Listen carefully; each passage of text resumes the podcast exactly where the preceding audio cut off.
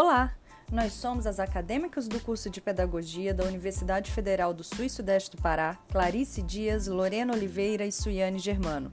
E hoje, como parte da disciplina História Geral da Educação, ministrada pela professora Letícia Pantoja, iremos falar um pouco mais sobre a educação feminina no mundo greco-romano.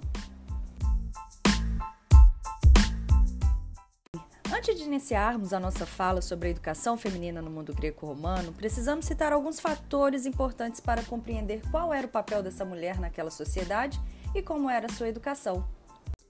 A educação greco-romana era centrada na formação integral do indivíduo. E quando não existia escrita, a educação era ministrada pela família. As escolas eram elitizadas, atendendo aos jovens de família tradicionais e aqueles que tinham posses e títulos. Na cidade de Esparta, existia um modelo de educação baseado na aquisição de força e coragem, pois as crianças do sexo masculino eram tiradas de suas famílias a partir dos 7 anos para ter uma educação do tipo militar. Já em Atenas, a educação era voltada para todos os cidadãos livres adquirirem o hábito de se dedicar à oratória, à filosofia e à literatura. Em resumo, a educação em Atenas assumiu um papel crucial para a parte do debate, tendendo à universalização e superando os limites da polis.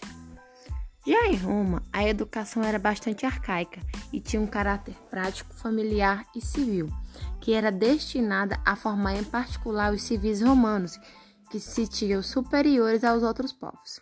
No século I a.C., fundou-se uma escola de retórica latina, que reconhecia total dignidade à literatura e à língua dos romanos.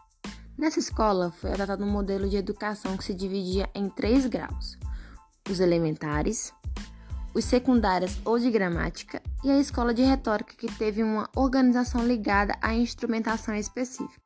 Existiam também as escolas para os grupos subalternos, que eram chamadas de escolas técnicas e profissionalizantes, que eram ligadas aos ofícios e práticas de aprendizagem das diversas artes, técnicas militares e agricultura e artesanato.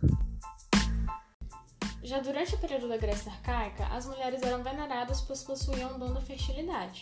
Mas após alguns acontecimentos, a sociedade grega tornou-se patriarcal. Então, nessa nova concepção de sociedade, a mulher passou a ser considerada como se fosse um objeto. As solteiras eram consideradas posses e obrigação dos pais, quando casadas passavam a ser dos maridos e quando se tornavam viúvas eram posse dos filhos ou de algum tutor. Resumindo, as mulheres na sociedade grega sempre foram tratadas com inferioridade. As que eram casadas tinham de cuidar e educar seus filhos e dedicavam-se somente aos aprendizados de serviços domésticos e manuais. Mas tínhamos uma exceção: Esparta, Nessa cidade-estado, a mulher possuía uma liberdade, ainda que pequena, ela tinha uma liberdade. As espartanas eram mais valorizadas pois exerciam o papel de gerar filhos saudáveis para o combate.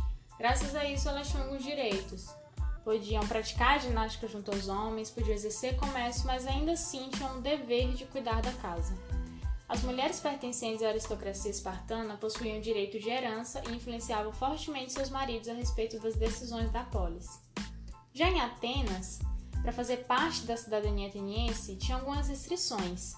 Era preciso ser livre, não escravo, maior de 18 anos, possuir bens em Atenas, ser filho de pai e mãe atenienses, ter serviço militar e ser do sexo masculino.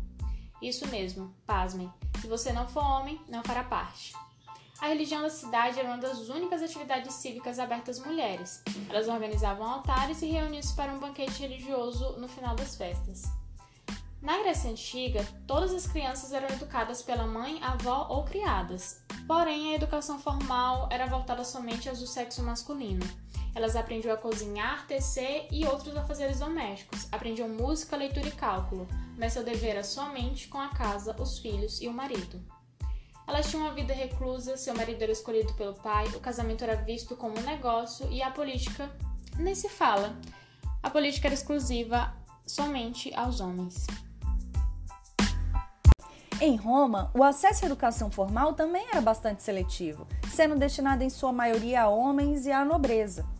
Em se tratando das mulheres romanas, ainda que em determinados períodos houvesse uma certa liberdade e que elas frequentassem ambientes públicos, elas tinham pouquíssimas representatividades nos âmbitos sociais.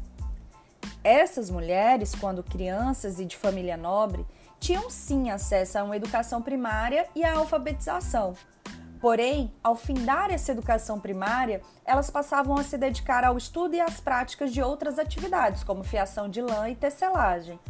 Ou seja, as principais tarefas destinadas a essas mulheres eram as tarefas domésticas. Elas eram educadas para desenvolver o papel de mãe, esposa, cuidadora do lar e de subserviência aos homens da família. Bem, todos os fatores mencionados anteriormente nos remetem a uma reflexão sobre como a concepção da mulher como procriadora e cuidadora das tarefas domésticas perpetuou por longos anos e pode ser vista em comunidades conservadoras até hoje. E isso nos leva a pensar sobre a importância do acesso à educação como fonte de conhecimento, poder e libertação para um pensamento crítico e tomada de decisões das mulheres perante a sociedade.